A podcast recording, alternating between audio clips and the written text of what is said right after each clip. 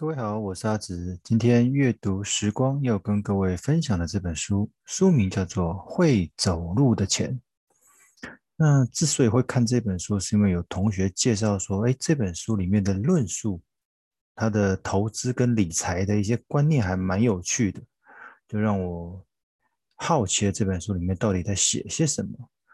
那这本书的作者叫做贝板，嗯，蛮有趣的名字。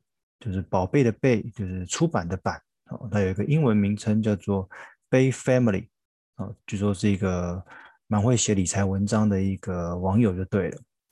出版社是远见天下文化，出版日期是二零二零年的九月，这本书算是蛮新的，哦，在去年的九月出版的。那这本书会走路的钱，到底它是怎么让钱走路的呢？没想到他在书的一开始就讲了。节俭是一切财富的起点。这么说好了，其实很多理财书籍或理财书或者是投资的书籍都会提到说，它是借由怎么样子的投资工具让自己赚到很多钱。但这本书很特别的地方就是，它大概有三分之一左右的篇幅都在介绍它是如何省钱、如何存到钱的。哦，纵使它后面。我直跟直接跟各位听众破题，纵使他后面提到他是透过美国跟中国的房地产，还有后续的比特币来致富，但是如果没有前面那一开始的省钱、节俭、存钱，没有那个本金的话，也不会有后续让钱翻倍的事情发生。那里面提到了，当穷怕了，就会想尽办法赚钱、省钱跟存钱。如果当一切的行为渐渐习惯了，钱自然就会出现。当然了，钱被好好存的这件事情其实并不容易，因为我们随时都会有事情需要透过钱来解决，所以存钱这件事情就成了理财的基本动作。在一九九七年的时候，作者是位中国人，他从中国第一次到美国念书的时候，据说他只带了一纸皮那个旅行箱跟两百块美元。他甚至要委请他未来住宿跟他分租的房客来接机。诶，这个房客提醒作者在美国生活的时候要记住以下五点：第一个，你可以透过信用卡累积信用，但千万不要欠卡费；第二个，如果要买车的话，买一辆大概有已经有五年车龄的日本二手车，不仅省油，而且有保值，之后要转手还卖的可以卖到不错的价钱；第三个。因为美国的人工费用高，很多事情尽可能你自己处理。第四个，除了房贷之外，不要有任何消费贷款。第五个，不要陷入各种官司跟不良生活习惯，因为律师和就医非常的昂贵。哎，他后面又加了第六点，你要学会投资，才能让财富增长。里面提到，如果消费仔细去分析的话，其实都是在享受购买跟拥有的那一刻心情。很多时候，我们的需求都是被想象出来的。所以，作者会建议你每买进一样东西，就必须扔掉一样同样大小的东西。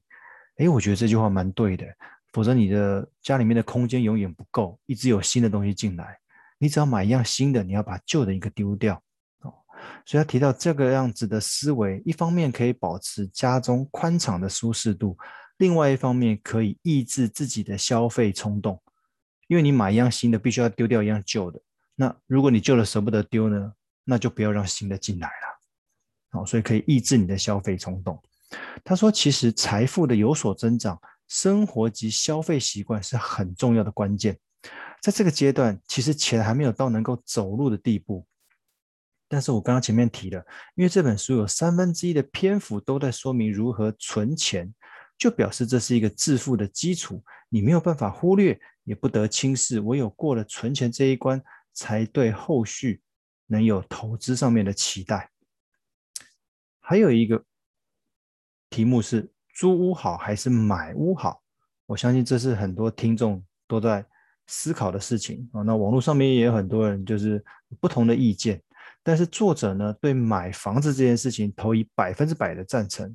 他还提到买自己住的房子有四个好处：第一个，房贷利息可以抵税；第二个，你只有买房子才能够有高的额度、低的利率，然后长期贷贷款；第三个，你可以对抗通膨；第四个是政府送你钱。为什么？因为他说，光是未来的房价的增值就可以抵消你的房贷利息，甚至于本金。好了，谈到长期投资。没有什么比买房自住的投报率更高。虽然每一个人都知道买房自住的重要，但很多人做不到。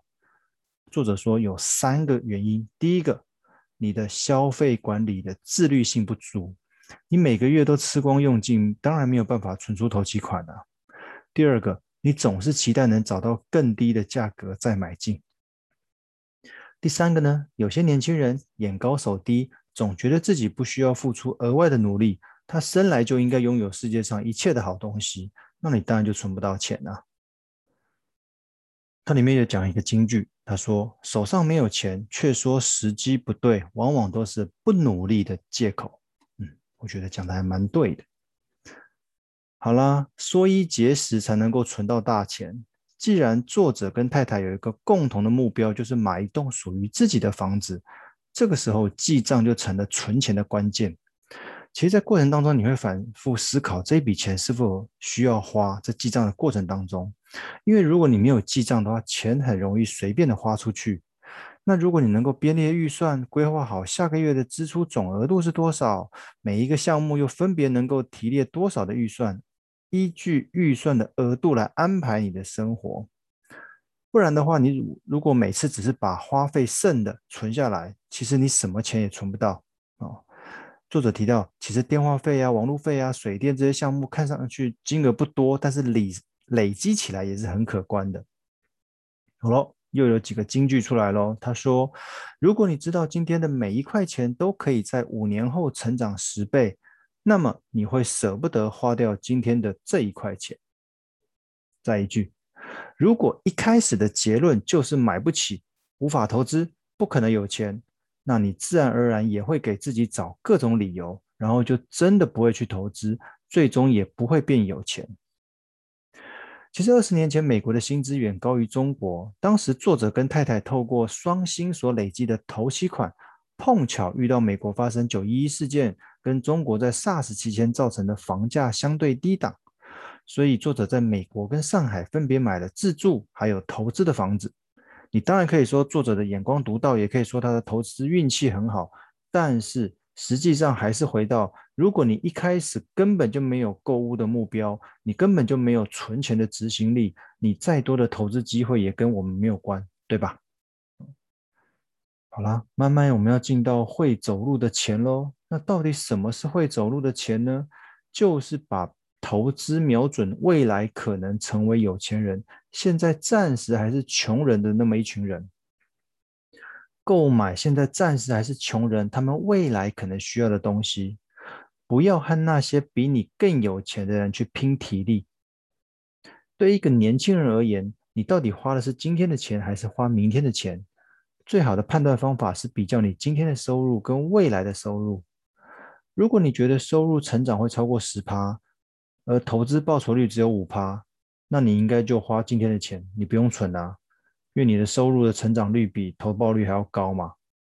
可是如果反过来，你觉得未来收入的成长率会低于投资报酬率，那你就应该老实的存钱，尽可能多存钱跟多投资。它里面提到懒人理财法跟勤快人理财法，其中的懒人理财法指的是简易执行力。好了，作者提到，投资是跟他人博弈的一个过程。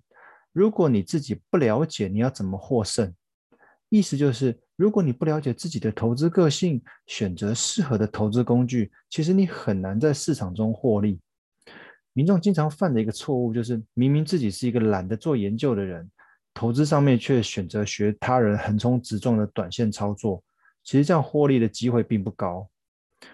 股票市场的执行力，就是你能不能按照一个事先想好而且有效的策略，坚定不移的执行。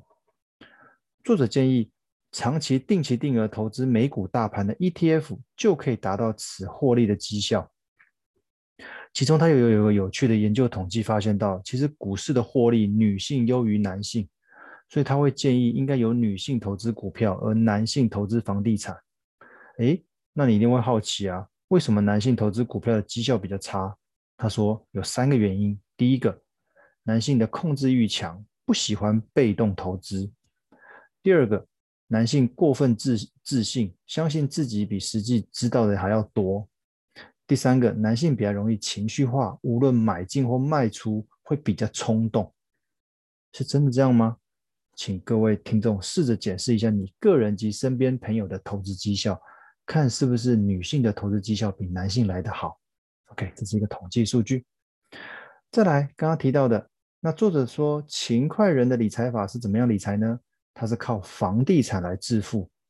作者说，美国的房地产，他提到五个。值得投资的优势：第一，政府的长期低利贷款不用白不用；第二，股票投资的讯息其实是不对称的，但是房地产的资讯相对容易取得；第三，房地产是一个效率偏低的市场，市场的讯息不会立刻百分之百充分反映在价格上面；第四，房地产拥有灵活的经营权，例如你可以分租或者透过一些策略来提升房地产的价值。第五，当房地产上涨之后，你可以透过抵押贷款去买新的房子，以达到利滚利的滚雪球功能。哦，这里面有两个关键哦。如果你是要当勤快人投资法投资房地产的话，第一个关键，你要保持杠杆。才能够在总投资报酬率比较低的情况之下去实现比较高的现金报酬率。第二个，你要努力维持房租的收益为正现金流。不过我这边跟各位听众提一下，他这边提到的是美国的房地产的市场的状况，当时哦，所以跟台湾或许有那么一点不太一样，不过供各位参考就是了。来哟，又来一个金句哦，他说。早日拥有选择自己生活的自由，才是投资理财的第一目标哦。如果想要有钱，就要透过投资。首先，你要想办法说服自己，毕竟你是真的想要做这件事情，你才有可能借由热情跟决心去完成它。其次，你要设定一个明确的目标。如果投资理财只是为了生活上面的吃喝玩乐，那很容易遭受困难而中断。书中就提到了，投资理财而言，很少有肉体上的痛痛苦，大部分来自于精神上面的负担。如果投资风险所带来的是不愉快，那你很容易就放弃当初所追求的目标，转而安慰自己应该活在当下。但其实这不过是欺骗自己的放弃行为罢了。所以，如果你有任何理财目标的话，请你试着公开告诉大家。好，再一个金句。我们多多少少都有一些精神上的追求，而那些追求总是要在满足了物质的基本需求之后实现。所以你要先办法想办法先满足自己的物质欲望，之后才能追求精神上面的一些目标哦。然后里面还有一个很有趣的观念，他说融化的冰棒哦，他说啊，投资获利落袋后的现金就有点像是融化的冰棒，因为当你变现之后回到手上，会有各式各样的理由让你手上的钱消失不见。作者提到，当初他投资房地产获利卖出后所获得的现金，一部分去买车了，另外一部分被亲友借走了。所以他要建议，如果你手上经常持有大额的现金，不是一个好的选项。如果你刚好获利了结的话，要赶快找出下一个投资目标。我觉得这是人性的问题啦。另外，作者提到房地产的买卖的相关税务是地方政府的重要获利来源，所以地方政府不可能让房屋交易停滞，反而期待能够更加的蓬勃发展。所以，希望借由透过提升买卖的税收来抑制房价，会反而得到反效果，因为屋主会将会将相关的税务支出转嫁到房价上，导致房价只会逐渐垫高，而少有下跌的机会。这就有如我们水电瓦斯啊，食材上涨，你家隔壁的便当价格也会跟着调涨，很少有老板会选择自行吸收成本涨幅，是一样的道理。好，作者针对投资理财还有四个建议：第一个，你看对大趋势比操作方法更重要；第二个，尽可能多了解世界上其他地方的事情，可能对你的生活有所启发；第三，要相信自己，透过自己的分析做判断，并勇于对这些判断负责。第四，啃老是可耻的哦，不要一直窝在家里吃爸妈的哦。不劳而获只会让一个人离成功更远。不要把亲人的爱当成战利品。再一个金句，同样做一件事情，有理想跟没理想，有长期计划和没有长期计划是不一样的。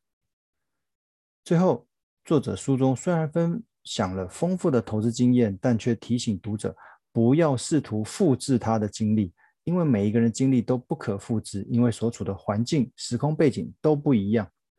单纯复制别人的人生，哪怕只是投资经历，也没有什么太大的意义，并不是成功的保证。好了，以上就是这本书跟各位分享的一些理财观念跟做法，希望能带给各位听众一些收获。书名《会走路的钱》，今天的分享就到这边，谢谢各位。